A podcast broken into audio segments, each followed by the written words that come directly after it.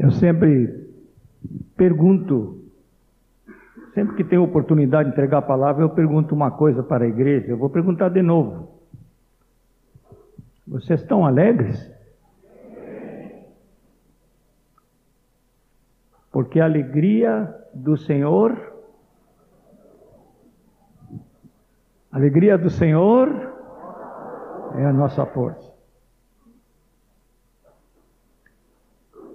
Sabe que quando nós estamos de coração alegre, nós estamos de coração e a alegria do Senhor em nós, nós estamos abertos para o Senhor. E recebemos com alegria o que o Senhor tem para nós. E depois, com alegria, nós vamos praticar o que o Senhor nos diz. O que, é que os irmãos dizem? Amém? Se vocês querem saber qual é o assunto, esse é o nosso assunto hoje. O precioso sangue de Jesus. As duas últimas mensagens que ouvimos aqui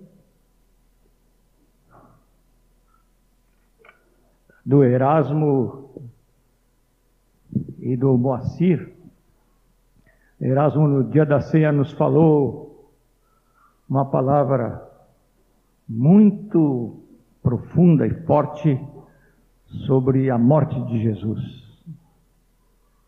E o Moacir nos falou sobre o serviço de Jesus, dando a sua vida, chamando-nos a servir assim como ele serviu.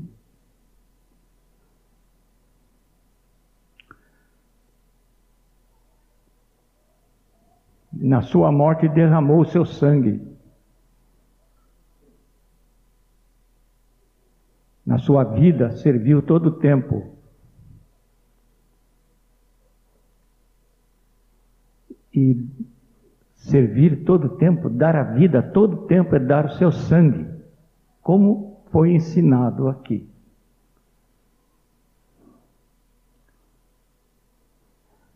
Obrigado, Jesus, pelo precioso sangue. Obrigado, porque derramaste teu sangue por nós. Obrigado, Jesus.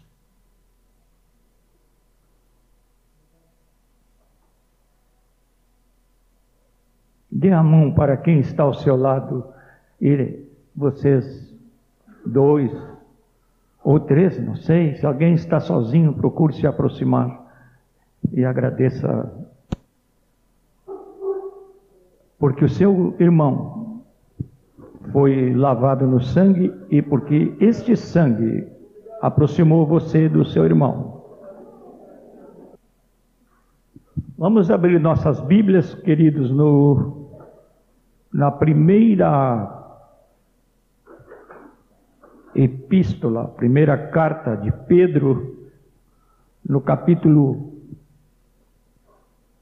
1, capítulo 1.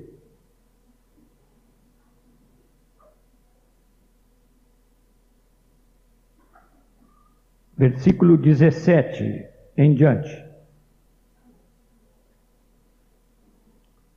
Ora, se invocais como Pai aquele que, sem acepção de pessoas, julga segundo as obras de cada um, portai-vos com temor durante o tempo da vossa peregrinação, sabendo que não foi mediante coisas corruptíveis, como prata ou ouro, que fostes resgatados do vosso fútil procedimento que vossos pais vos ligaram, mas pelo precioso sangue, como de cordeiro, sem defeito e sem mácula, o sangue de Cristo, conhecido com efeito antes da fundação do mundo, porém manifestado no fim dos tempos, por amor de vós, que, por meio dele, tendes fé em Deus, o qual o ressuscitou dentre os mortos. Ele deu glória, de sorte que a vossa fé e esperança estejam em Deus. Vamos ler juntos o versículo, os versículos 18 e 19, sabendo que não foi mediante coisas corruptíveis, como prata ou ouro, que fomos resgatados do nosso fútil procedimento que nossos pais nos legaram, mas pelo precioso sangue, como o de cordeiro, sem defeito e sem mácula o sangue de Cristo. Nesta semana eu dizia ao grupo de irmãos que se encontra semanalmente em nossa casa que eu amo tudo que se refere a Jesus, como os irmãos também. Eu amo a Jesus pelo seu inconfundível amor, ao ponto de o Verbo que vivia na eternidade com Deus se fazer carne e habitar aqui, nesta nossa terra, no nosso meio. Eu amo sua vida, seus ensinos, seus milagres, seu exemplo, sua ressurreição, seu incomparável caráter. Sou fascinado por Jesus.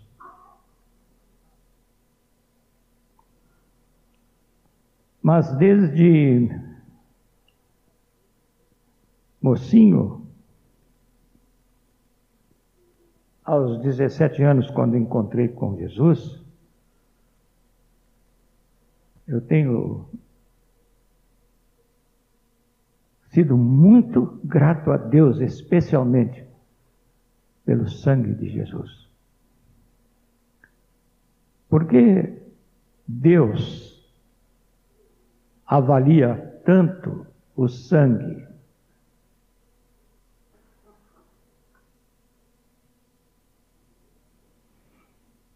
Nós encontramos a resposta no livro de Levíticos, os irmãos comecem a abrir as suas Bíblias no livro de Levítico, no capítulo 17, o versículo 11, nos diz assim: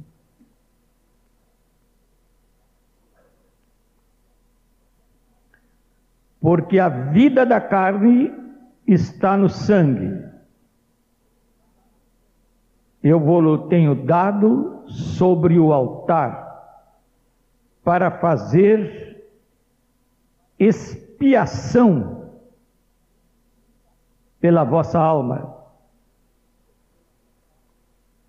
Se houvesse, não temos crianças conosco, não é?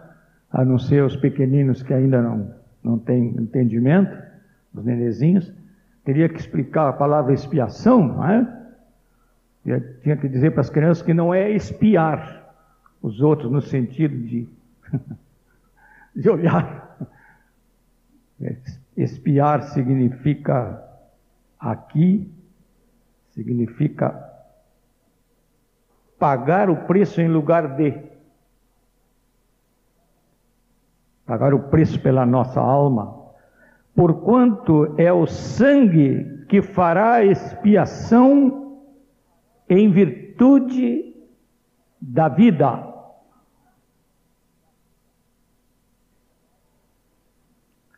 A palavra, em muitos lugares, diz que a vida está no sangue. Está mesmo. Temos médicos entre nós, podem confirmar isso, não é, irmão? Toda vez que alguém faz um chamamento aqui aos doadores de sangue, quando alguém anuncia assim, ó, oh, precisamos de doadores de sangue. E alguns irmãos se apresentam e atendem ao apelo, dizem, aí estão os doadores de de quê? De vida. É interessante que a avaliação de Deus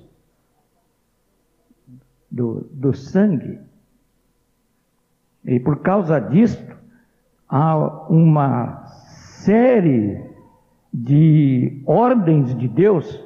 Alguns irmãos estão tomando nota, então pode tomar nota de alguns textos, como Gênesis 9, 4, Deuteronômio 12, 16, e Deuteronômio 12, 23, onde há a proibição de Deus de que os israelitas, ou o seu povo, comesse o sangue. E sempre com essa declaração, porque a vida está no sangue. Algumas pessoas que que também são discípulos de Jesus, não comem sangue mesmo até hoje. Eu tenho a minha dúvida que essa é uma ordenança para os, os discípulos de Cristo. Eu acho que é uma ordenança que se refere ao Antigo Testamento, por causa daquilo que depois nós vamos falar. Mas Deus leva a sério o sangue. Hebreus capítulo 9, versículo 22.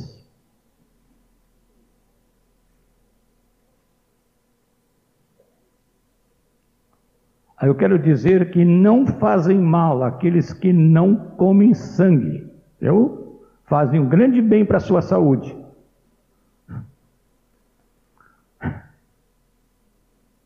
Tá certo, doutor? Tá certo? É, gastroenterologista tem, eu, eu, vou me servir dele hoje aqui, né? Pelo, é indigesto, né? Isso. Fora as contaminações que vêm, né? Uhum. Hebreus 9, 22. Diz assim: Com efeito, quase todas as coisas, segundo a lei, se purificam com sangue. Aqui diz quase todas as coisas, não diz todas as coisas, porque algumas coisas não se purificam com sangue, algumas coisas se purificam com a água. Certo? E a água na Bíblia muitas vezes é também um símbolo da palavra. Alguns são purificados pela palavra. Mas aqui diz Quase todas as coisas, segundo a lei, se purificam com sangue, e sem derramamento de sangue não há remissão de pecados.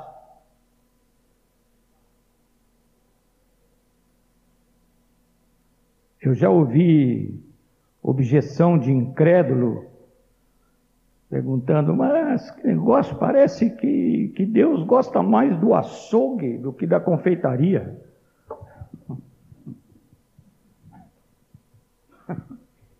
Deus gosta muito de sangue. Só que aqueles que fazem este tipo de observação nunca experimentaram o fato de que Deus não exige sangue para ele. Ele dá o seu sangue por nós.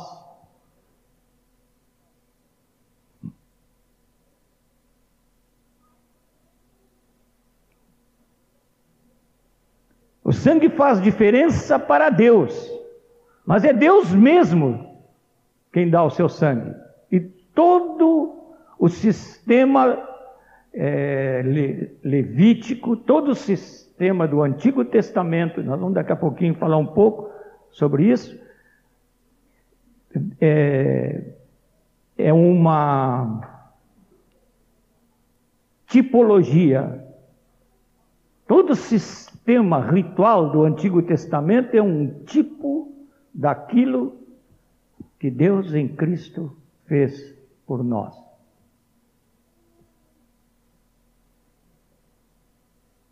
É interessante, eu fico imaginando, que eu já disse uma vez aqui que a imaginação deve ser usada santamente, né? Eu fico imaginando uma conversa da Trindade. A vida está no sangue. Como é que nós vamos agora uh, redimir o, o homem que nós criamos e que, sendo criado livre para fazer escolhas, como nós, caiu em pecado? Como é que nós vamos salvar a vida do homem? Aí o Espírito Santo deve ter sussurrado assim: alguém tem que oferecer a vida.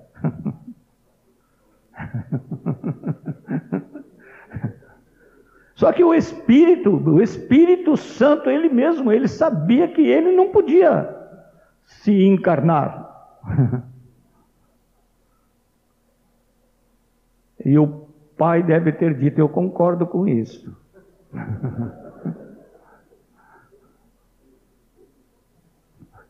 Milagre, né? O pai concordar com o Espírito Santo, que é o Espírito dele, né? E o Verbo disse: tem um jeito, alguém tem que ficar igual ao homem, eu estou pronto para ir. Aí os outros dois disseram: Mas não, vai ser demais para nós. É muita dor. É muita coisa. Nós virarmos homem?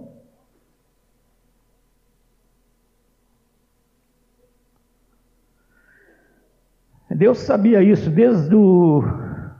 Logo que o homem pecou, Deus já, já começou a instruir, a, a instruir o homem sobre o que deveria acontecer com o próprio Deus. O homem pecou e aí reconheceu que estava nu.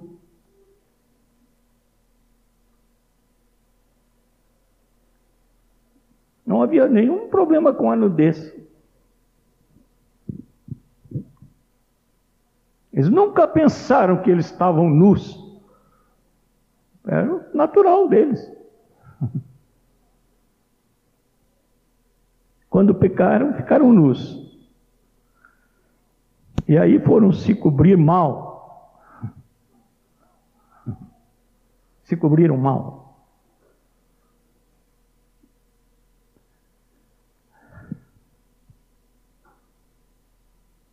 Nós encontramos lá no livro de Gênesis, no capítulo 3, o versículo 21, essa declaração. Gênesis 3, 21.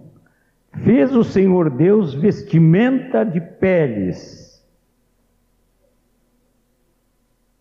para Adão e sua mulher, e os vestiu. Só que para vestir o homem com roupa de pele, já houve derramamento de sangue.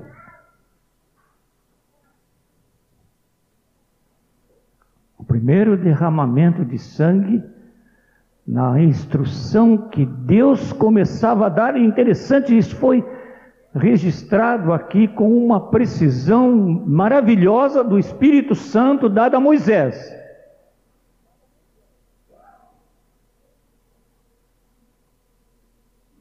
Deus derramou sangue. Pela primeira vez houve derramamento de sangue. Para derramou sangue dos animais para tirar-lhes a pele e fazer vestimenta para o homem. Só Deus pode vestir a nossa nudez espiritual.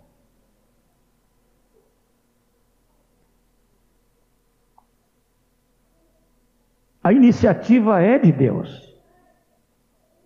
E como começamos a ver assim, quão precioso é o sangue de Jesus. Porque é o amor do Pai que faz o sangue, que é a vida, o sangue. Trazer nova vida ao homem. E nós temos aí, como já vários irmãos têm referido, nós temos aqui na Bíblia, nós temos uma linha vermelha que começa no Gênesis e vai ao Apocalipse. Eu tenho a impressão, irmãos, que se a gente espiritual, espiritualmente pudesse é, esmagar a Bíblia,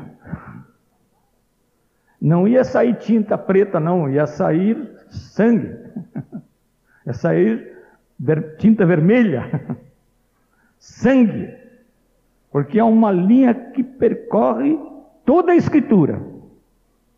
Quando o povo de Deus foi liberto do cativeiro egípcio, é, Deus disse para Moisés dizer ao povo, no Êxodo 12, capítulo 12, versículo 13: O sangue vos será por sinal nas casas em que estiverdes. Quando eu vir o sangue, passarei por vós, e não haverá entre vós praga destruidora quando eu ferir a terra do Egito.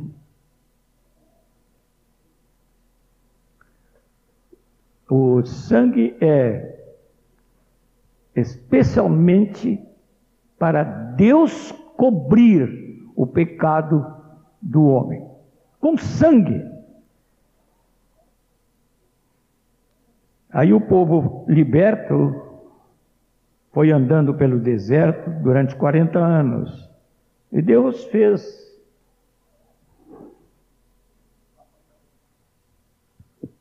Deus fez o, o povo compreender a sua salvação através de uma instituição. Essa instituição foi Obrigado, irmão. Essa instituição foi o tabernáculo. Deixa eu ver uma coisa. Quantos aqui sabem direitinho a estrutura do tabernáculo? Levante a mão os que sabem. Os que sabem bem direitinho a estrutura do tabernáculo. Um, dois, três, quatro. O Erasmo levantou baixinho assim, ele é modesto. É, é porque eu insisti com o direitinho, né? Não, mas ele, tu sabes mais do que eu. É, é, era necessário mesmo falar sobre isso hoje também. Nós vamos compreender o que, que Deus fez vendo a estrutura do tabernáculo que Deus mandou Moisés construir.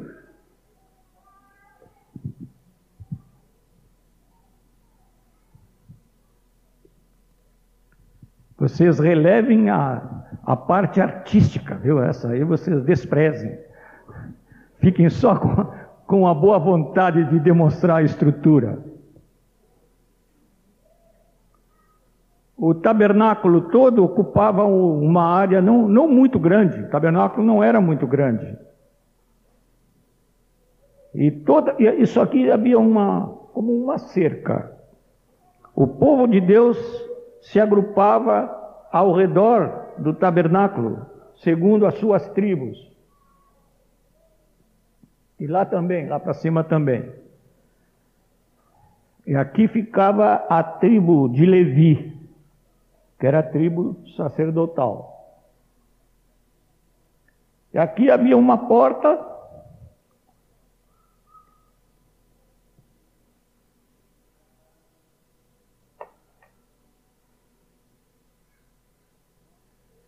E todo o povo tinha acesso a, a essa parte cercada.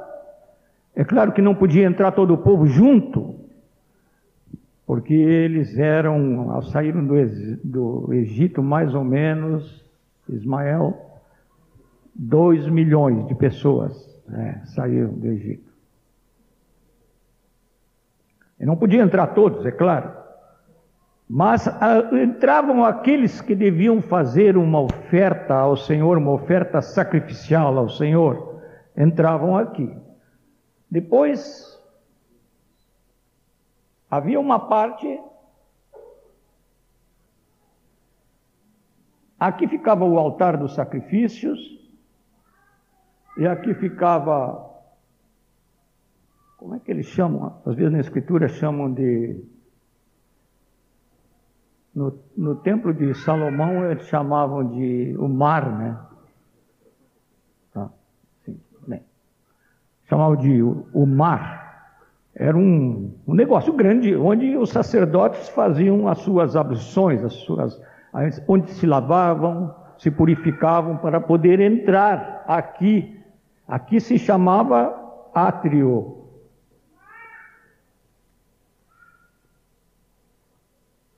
Aqui qualquer pessoa podia entrar no átrio.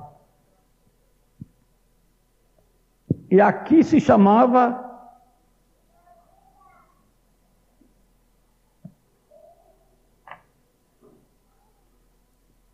lugar santo. Neste lugar aqui, só podiam entrar os sacerdotes. As pessoas do povo não podiam entrar, só os sacerdotes. E aqui havia um altar de incenso um candelabro com sete lâmpadas, uma mesa com os pães, chamados pães da proposição. Os sacerdotes oficiavam ao Senhor aqui, neste lugar. Aqui era o lugar santíssimo. Agora aqui não entrava ninguém. Ninguém entrava aí. Aqui é o lugar só de Deus. Esse lugar aqui era o lugar do Senhor.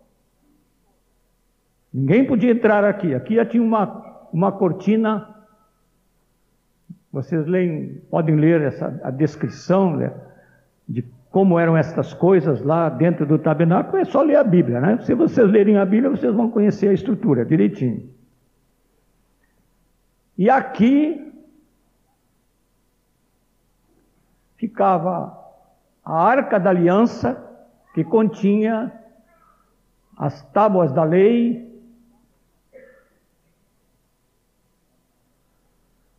e aqui em cima da arca tinha uma coisa feita de ouro que se chamava o propiciatório, que onde se fazia a propiciação, a oferenda pelos pecados. Propiciatório, lugar onde Deus manifestava a, o seu perdão.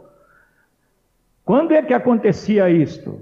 Aqui em cima Agora que eu entrei mal, porque agora eu não sei desenhar. Que havia os querubins, imagina só que querubim esse aqui. Eu já vou pedindo desde agora perdão aos querubins, né? E Deus se manifestava aqui, no meio dos querubins. E esse lugar era fechado. Vejam bem, aqui havia candelabro, que era aceso. mantido aceso com óleo, mas era o homem que produzia a luz. Aqui não entrava nem luz natural, nem luz produzida pelo homem. O Senhor era a luz desse lugar. Para o homem que entrasse ali, ele não via luz nenhuma. Porque para o Senhor, como é que diz a palavra? A luz e as trevas são a mesma coisa. O Senhor era a luz ali. A sua presença. Vejam bem, Deus está aqui, Deus, Deus está aqui fora, junto com o povo. Deus está regendo as nações do universo. Mas há uma manifestação especial de Deus aqui. E isso aqui significa: homem nenhum tem acesso a Deus. Nenhum homem pode ter acesso a Deus. É isso que Deus está ensinando. Nenhum homem tem acesso a Deus. Não pode. O pecador não pode ter comunhão com Deus. Nenhum homem tem acesso a Deus. E é isso que quer dizer essa cortina fechada aqui. Mas na provisão de Deus, Ele deu um dia especial. Alguém sabe dizer que dia era esse? É isso? Hein? O dia, o dia da expiação. o dia em que era feita a expiação pelos pecados do povo. Nesse dia, entre os sacerdotes aqui, que estavam aqui, havia um que era o sumo sacerdote, o primeiro foi Arão. Aí o sumo sacerdote, uma vez por ano, ousadamente entrava lá, porque Deus mandou entrar. Mas ele não podia entrar sem sangue. Então ele tomava do sangue oferecido aqui publicamente, o, o sangue oferecido por todo o povo aqui, através dos sacerdotes, dos levitas, o sumo sacerdote tomava deste sangue e não podia entrar sem sangue. Se ele entrasse sem sangue, ele morria. É interessante que os outros sacerdotes ficavam aqui do lado de fora, tudo tremendo. Pode ser que o sumo sacerdote morra. E tinha uma maneira de saber se o sacerdote, sumo sacerdote continuava vivo. É que na vestimenta dele, lá embaixo, é, tinha, hein? tinha uns, uns sininhos pendurados, umas sinetinhas penduradas, umas campainhas de ouro penduradas. E é muito interessante porque essas campainhas também têm, são símbolo de uma coisa. Aliás, tudo que tem aí, mas eu não vou entrar em tudo, porque senão nós vamos até a noite. É... mas havia na veste dele assim uma uma romã bordada e um, uma campainha, uma romã e uma campainha. A romã é o fruto do Espírito e a campainha é os dons. Para os dons não se baterem uns no outros, cada dom era intercalado pelo fruto. Vocês estão entendendo? É, porque alguns que enfatizam muito os dons, mas se esquecem do fruto do Espírito. Não é o fruto sem os dons, são os dons controlados pelo fruto. E é por isso que lá na carta aos Coríntios, nós temos o capítulo 12, que fala dos ministérios, ministérios dons, e no capítulo 14, nós temos as manifestações do Espírito no culto, mas temos o capítulo 13 no meio dos dois, que é para controlar bem, equilibrar bem ministérios e dons sem amor. Ainda que eu fale as línguas dos homens e dos anjos, ainda que eu tenha o dom de profetizar e conheça todos os mistérios, se não tiver amor, posso até dar o meu corpo para ser queimado, se não tiver amor, nada me aproveita. Aí os, aqui o sumo sacerdote entrava e os outros sacerdotes ficavam ouvindo os sininhos enquanto ele estava caminhando aqui dentro. Aí eles seguravam que ele estava vivo mesmo. Mas nem precisavam ouvir. Isso é coisa do homem que precisa ouvir. Eles precisavam crer que ele estava vivo, porque tinha entrado com sangue, conforme Deus determinara. Aí o sumo sacerdote aspergia sete vezes. Vejam bem que sete na Bíblia quer dizer coisa completa ou perfeita. Doze é um número celestial. Tudo que vem de Deus é doze. Mas tudo que é feito na terra, completo, é sete. Ele aspergia sete vezes, dizendo que agora estava fazendo um oferecimento, um sacrifício completo diante de Deus. E vejam, meus amados, que coisa maravilhosa, aqui estava a lei. Deus de cima, do meio dos querubins, porque a palavra diz que ele, ele eu virei a ti no meio dos querubins, nós até cantamos isto no passado, agora não temos cantado. Deus, no meio dos querubins, enxergava a lei pela qual ele teria que condenar todos os homens. Nenhum homem podia entrar lá. Mas quando o sangue era aspergido de cima dos querubins, Deus não via mais a lei para condenar o homem, ele via o sangue. Ele via o sangue. E o perdão dele vinha com o sumo sacerdote, quando ele saía do lugar santíssimo, para abençoar os sacerdotes e o povo. Agora, este sumo sacerdote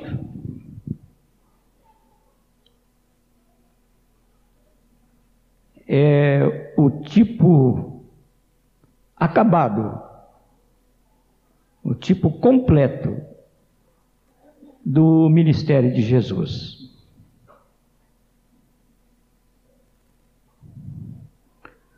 Vejam bem, amados, os pecados não são perdoados como muita gente pensa, porque eu chego para Deus e digo: Ó oh, Deus, me perdoa.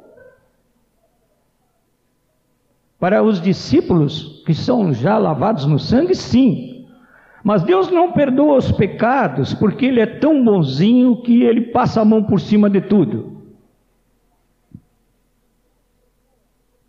Ele não perdoa os pecados, porque Ele pega os pecados num prato da balança e as boas obras dos homens e põe no outro prato da balança e os equilibra. E muita gente tem um sistema religioso desse tipo. Fazer boas obras, não mais como resposta de amor ao Senhor, e não é para andar nas obras que Deus de antemão preparou para andarmos nelas, mas para equilibrar a sua vida de pecado. Deus não perdoa, Ele perdoa porque Ele vê o sangue Agora, o sangue não satisfaz só a Deus, porque a vida está no sangue, e é vida por vida, vida substituindo vida.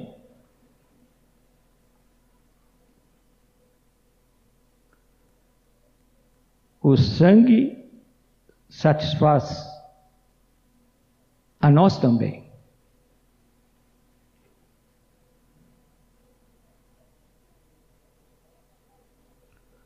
Para avaliar o sangue de Jesus, eu preciso ver, perceber, compreender e avaliar como Deus vê o sangue.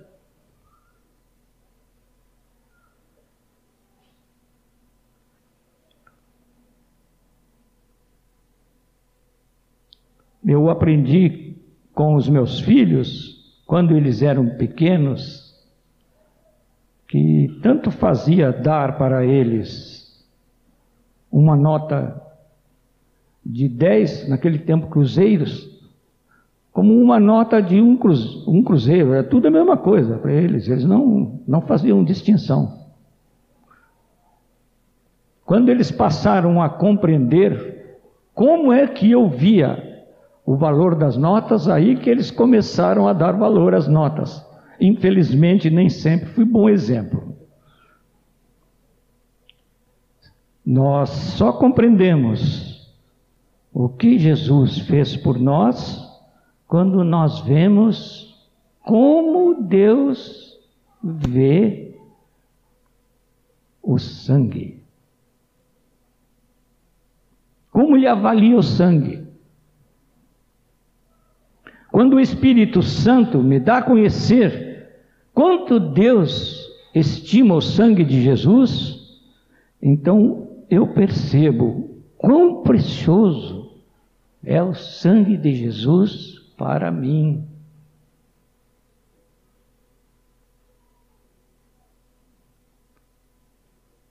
Hoje nós não cantamos muitos hinos sobre o sangue, não é, Nilson?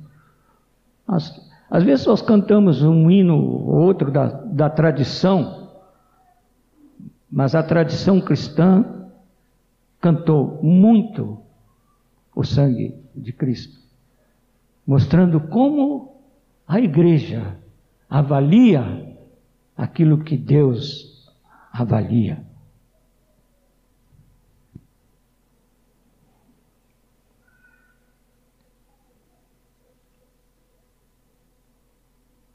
Quero dizer para os irmãos que no Antigo Testamento há mais de 100 citações do sangue em relação ao perdão. É sempre algo para Deus,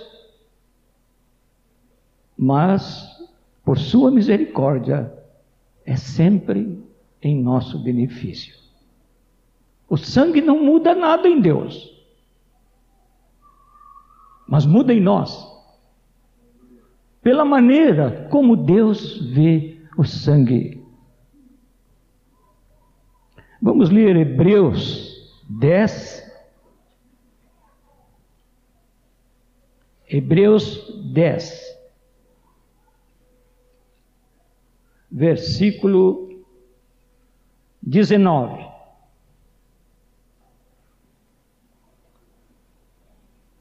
Se os irmãos lerem o livro de Levíticos e, e lerem junto o livro de Hebreus, aí os irmãos vão entender direitinho todo esse mistério bíblico. Mistério bíblico é um mistério que não é mais mistério, é aquilo que já foi revelado.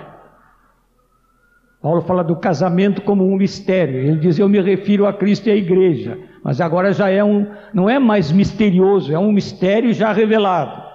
Se os irmãos lerem Hebreus junto com Levítico, quem sabe um dia vamos ter um estudo, não é uma semana de estudos aí. O Erasmo tem um estudo muito interessante feito na comparação de Hebreus e Levítico. Olha o que está escrito, versículo 19, capítulo 10, versículo 19. Tendo, pois, irmãos, intrepidez, olha, agora precisa de intrepidez, né? O sumo sacerdote só podia entrar com sangue, mas agora já foi derramado o sangue por nós. Tendo, pois, irmãos, intrepidez para entrar no santo dos santos, pelo sangue de Jesus, é aquilo que nós cantamos no início do encontro, né? Pelo novo e vivo caminho que ele nos consagrou, pelo véu o véu é isso aqui, essa cortina aqui, esse é o véu.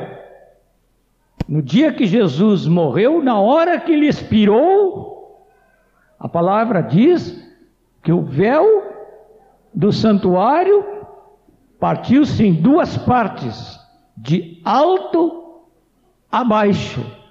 Quer dizer, não foi de baixo para cima, não foi o homem que rasgou, Sempre a iniciativa de Deus, de alto a baixo, de cima para baixo. O véu se rasgou, o véu do santuário.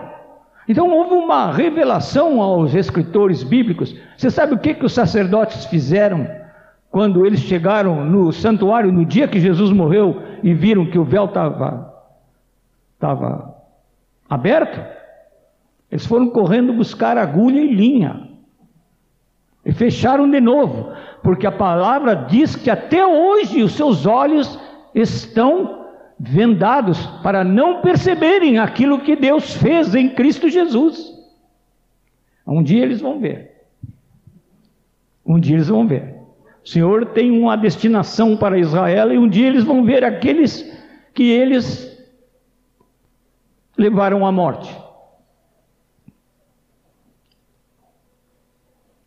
Vejam bem, tendo grandes, tendo grandes sacerdotes sobre a casa de Deus, estou no versículo 21. Não, eu estava no 20. Pelo novo e vivo caminho que ele nos consagrou pelo véu, isto é, pela sua carne. Agora nós não, nós só podemos ver a Cristo Jesus quando ele se dá. O amor de Deus só é visto quando a cortina se abre. Nós vemos o Verbo feito carne, dando a sua vida e derramando o seu sangue, aí nós vemos realmente o outro lado. E temos grandes sacerdotes sobre a casa de Deus, aproximemo-nos com sincero coração, em plena certeza de fé, tendo o coração purificado de má consciência e lavado o corpo com água pura mas por causa do sangue, guardemos é, isto aqui no nosso coração, meus irmãos. Não é só para guardar firme a confissão da, da esperança, sem vacilar, pois quem fez a promessa é fiel, mas guardemos no nosso coração que nós podemos penetrar a comunhão com Deus, sem nenhuma barreira mais. Não há mais véu. Está aberta a comunhão. O amor fez tudo o que podia fazer. O amor de Deus não podia fazer mais, fez tudo o que podia fazer. Um dia Deus pediu a Abraão que entregasse o seu filho Isaque e o oferecesse em sacrifício. E o Abraão, obediente, amigo de Deus, muito obediente, foi lá para sacrificar o seu filho. Meus irmãos conhecem a história. E no momento em que ele ia descer o cutelo sobre o seu filho para imolá-lo, porque Deus o tinha, lhe tinha dito: Toma o teu filho, o teu único filho. Olha, sabe de quem Deus estava falando? Dele mesmo. Estava falando para Abraão, mas estava falando dele mesmo. Toma o teu filho o teu único filho, a quem amas, parece que Deus vai fincando assim não é? Vai com uma lança assim, vai furando até o âmago do coração do Abraão e oferece a mim, teu filho. Mas na hora que o Abraão ia baixar o cutelo sobre o seu filho, a voz do céu, a voz do Senhor não faças, não faças isto. Não faças isto. Aí está o cordeiro para o sacrifício. E o Abraão tomou o cordeiro, tirou seu filho de cima da lenha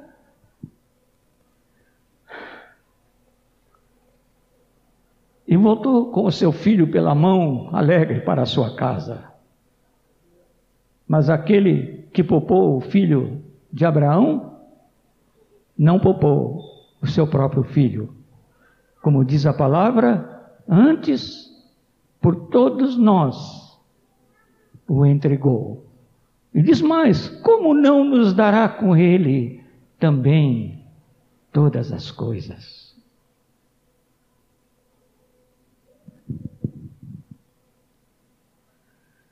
Eu fiquei muito impressionado quando comecei a ler as Escrituras sobre o que faz o sangue de Jesus. Os irmãos querem ver algumas coisas que o sangue faz?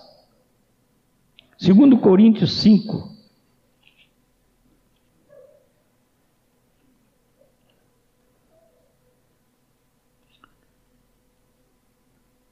versículo 18. Texto que o irmão Moacir usou domingo passado.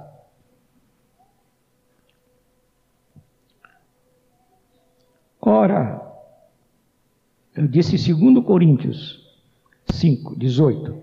Ora, tudo provém de Deus que nos reconciliou consigo mesmo por meio de Cristo. E nos deu, nos deu o quê? O ministério da reconciliação. A saber que Deus estava em Cristo, reconciliando consigo o mundo, não imputando aos homens as suas transgressões, e nos confiou a palavra da reconciliação. Bom, lembrando da palavra que Moacir nos trouxe, queria trocar por uma palavra mais comum, a palavra ministério, que está no versículo 18. Tudo provém de Deus que nos reconciliou consigo mesmo por meio de Cristo e nos deu o serviço da reconciliação.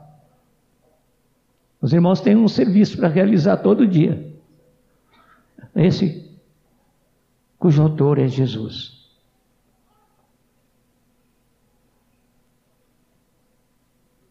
De sorte que somos embaixadores em nome de Cristo. Olha o que nós somos por causa do sangue, como se Deus exortasse por nosso intermédio que que, que, que acontece com os irmãos, comigo? O que, que acontece em nossos múltiplos relacionamentos? Deus exorta os homens a se reconciliarem com Ele através de nós? Quer dizer que exortar literalmente significa estimular. Estimular. Exortar não é como alguns pensam repreender. Exortar significa estimular. De sorte que somos embaixadores em nome de Cristo, como se Deus exortasse, estimulasse por nosso intermédio. Ah, meus queridos irmãos. Em nome de Cristo, pois, diz Paulo, rogamos que vos reconcilieis com Deus. Interessante, ele está falando, está falando com discípulos, ele não está falando com incrédulos. Alguém aqui que precisa se reconciliar com Deus?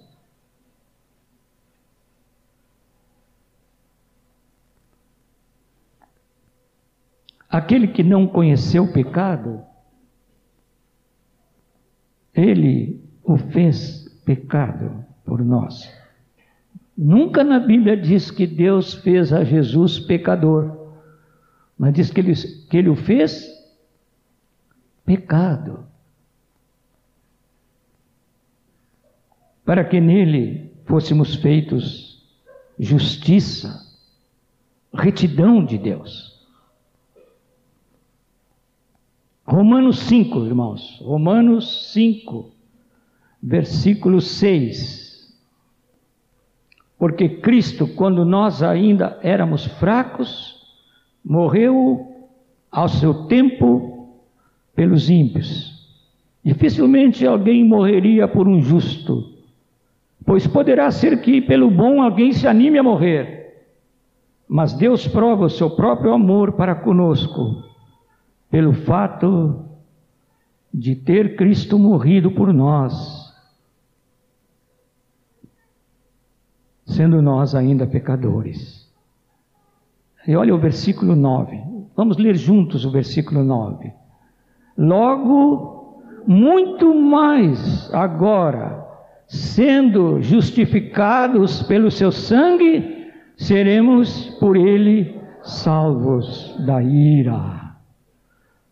Nossa justificação. Os discípulos de Jesus que recebem o sangue de Cristo na sua vida são olhados por Deus como retos, como justos.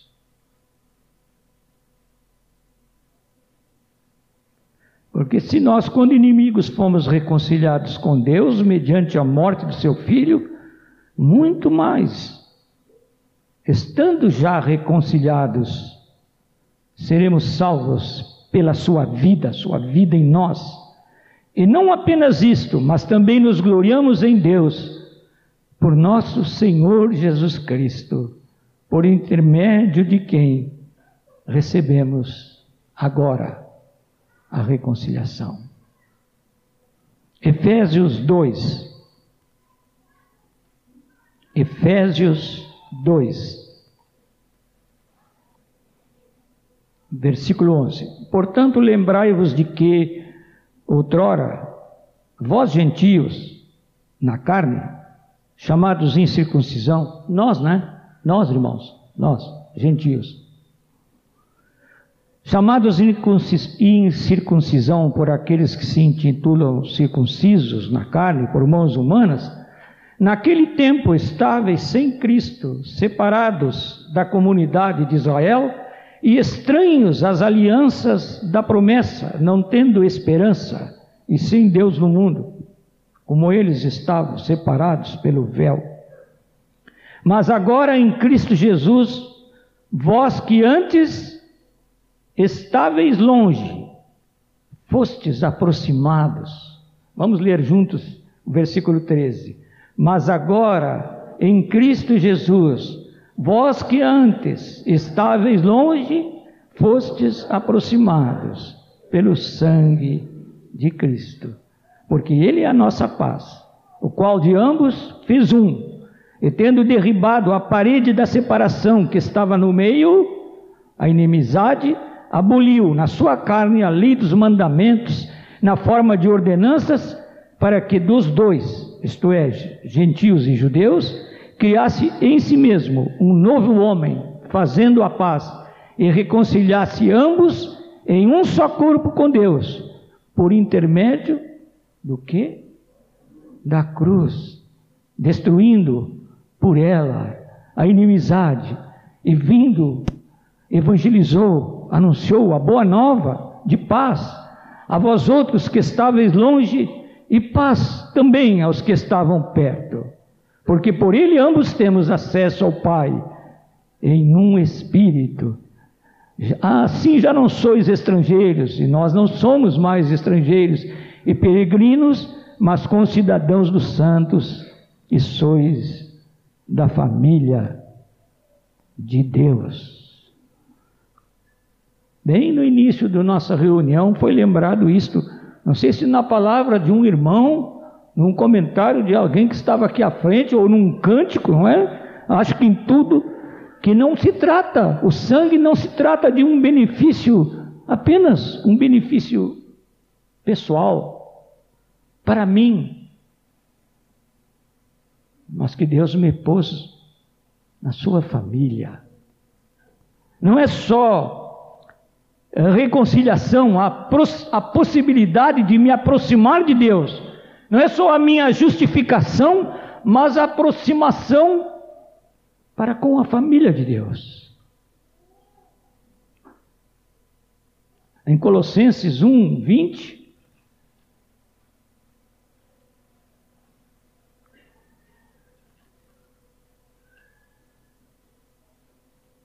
Diz assim: Está falando de Jesus, né?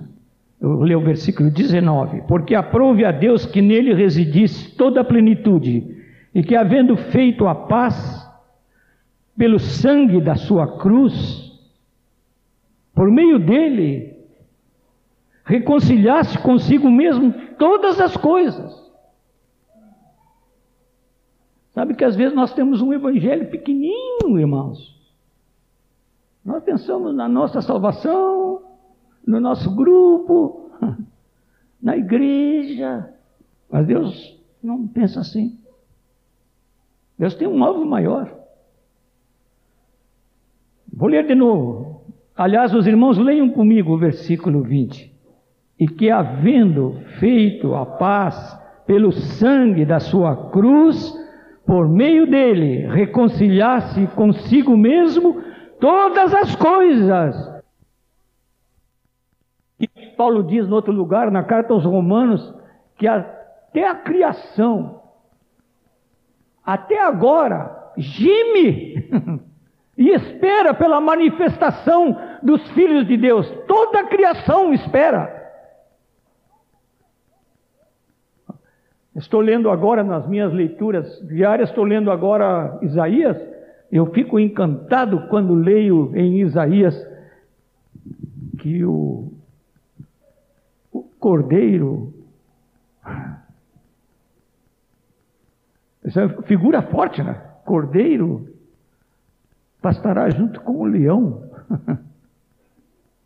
e a criancinha vai brincar com a áspide a cobra, a serpente.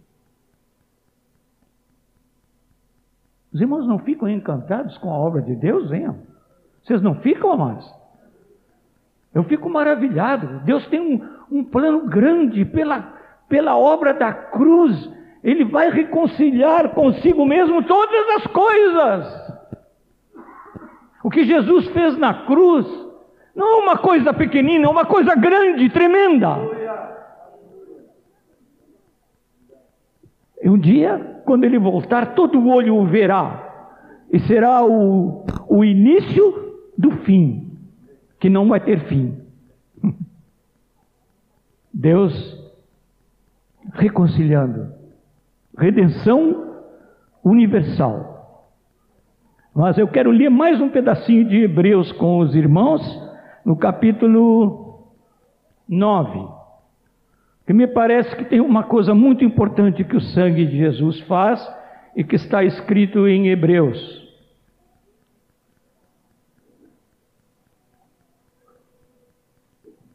Hebreus 9, versículo 11.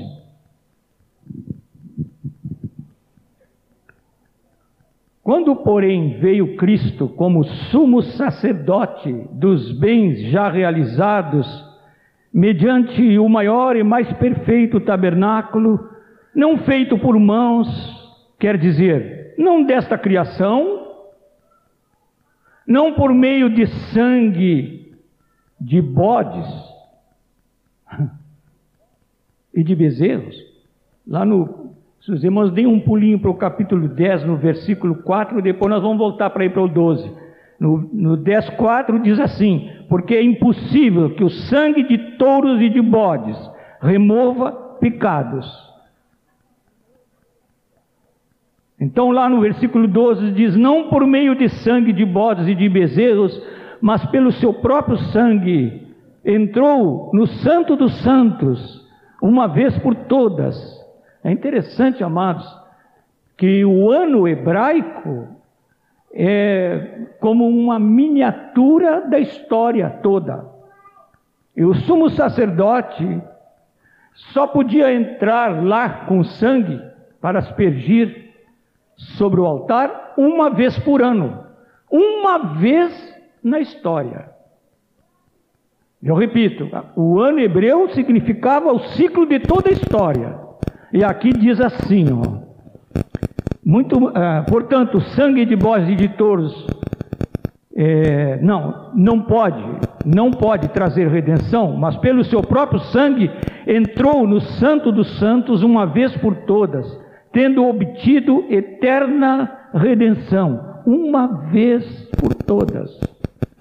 Acabou o sacrifício. Agora o que nós apresentamos a Deus é um sacrifício vivo. Portanto, se o sangue de bodes e de touros e a cinza de uma novilha aspergidos sobre os contaminados os santificam, quanto à purificação da carne, segundo a lei, né?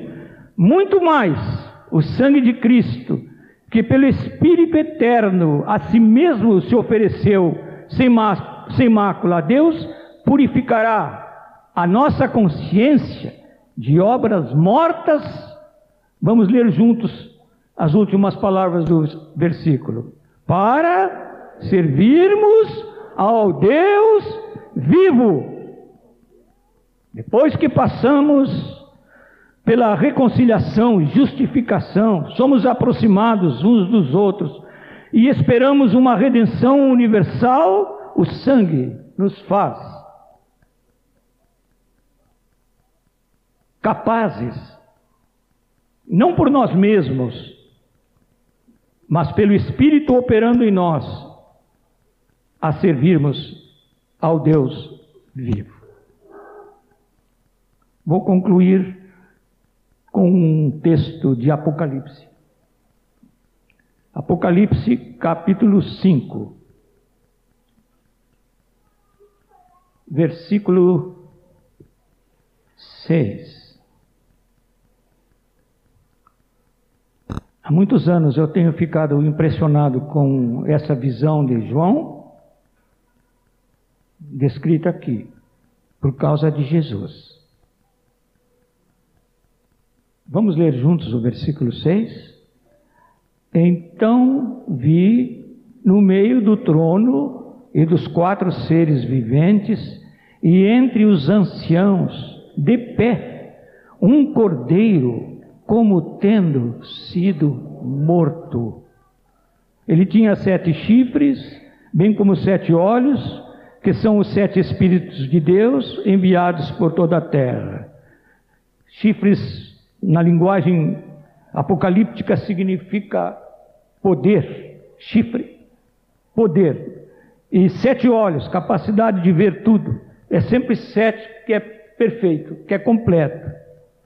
E são os sete Espíritos de Deus, a linguagem apocalíptica, para falar da plenitude do Espírito de Deus, enviados por toda a terra. Mas o, estou lendo com os irmãos este versículo para chamar a atenção dos irmãos para o fato tremendo. O ressurreto, o Cristo vitorioso, no meio do trono,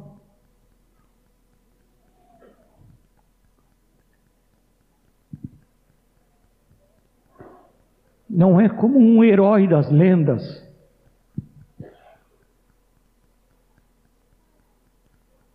É um cordeiro. Como tendo sido morto.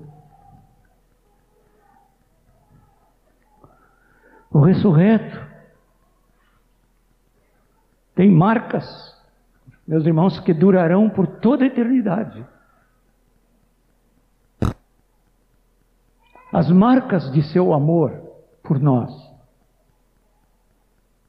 Quando ele apareceu aos apóstolos e um deles não cria na ressurreição, ele disse: Ponha ao Tomé, ele disse: Ponha o teu dedo nas minhas mãos e no meu lado. É o ressurreto.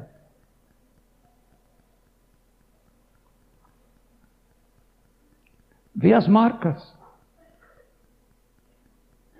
Eu disse a um grupo lá em casa na terça-feira que eu fui muito fascinado por uma declaração de Paulo. Ele diz: Desde agora ninguém me inquiete, porque eu trago no meu corpo as marcas do Senhor Jesus.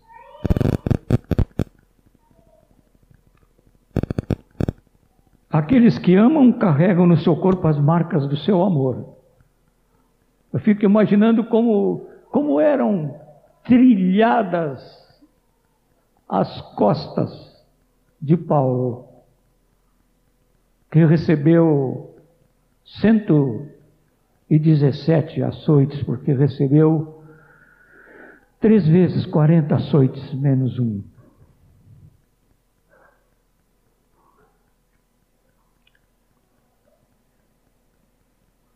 como, como ele foi como ele ficou para dizer isso. Desde agora,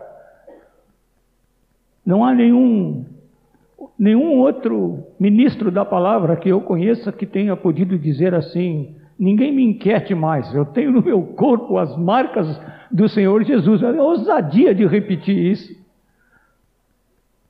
Que benção um homem poder dizer isso. Mas um homem só pode mostrar as marcas do seu amor a Deus e do seu amor aos outros, porque Cristo eternamente é o Cordeiro. Eternamente. Para sempre. Quando estivermos com Ele à mesa, nas bodas do Cordeiro, eu não vou ficar surpreso se o noivo se levantar e, levantando as suas mãos para abençoar a igreja, não vou ficar surpreso se ele disser no coração da igreja: aqui estão as marcas do meu amor.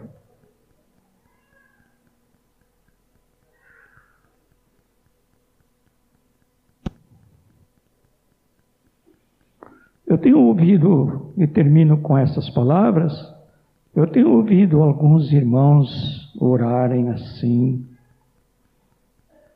Senhor, lava o meu coração no teu sangue. Eu não estou dizendo que não é legítimo orar assim. Mas Ele não quer apenas lavar o nosso coração. Ele quer nos dar um novo coração.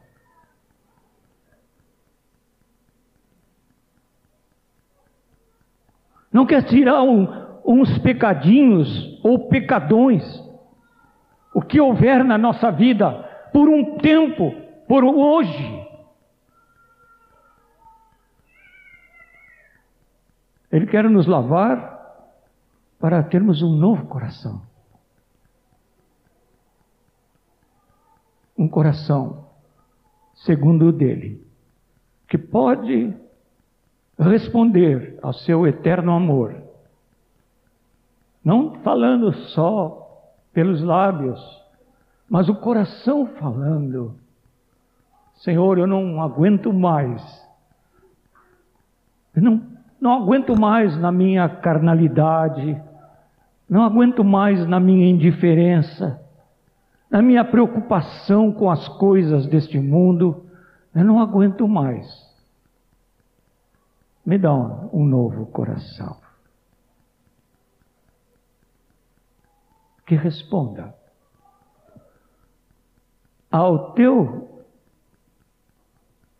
bondoso coração, teu amoroso coração,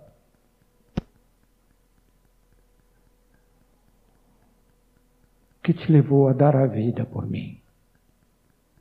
Quero ser teu, completamente teu.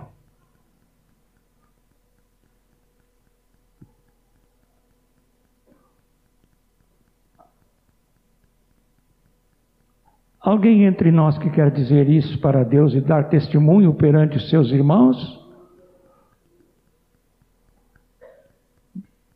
Quer pedir para Deus um novo coração e Deus vai dar? Alguém entre nós? Pode vir aqui em testemunho. Pode vir.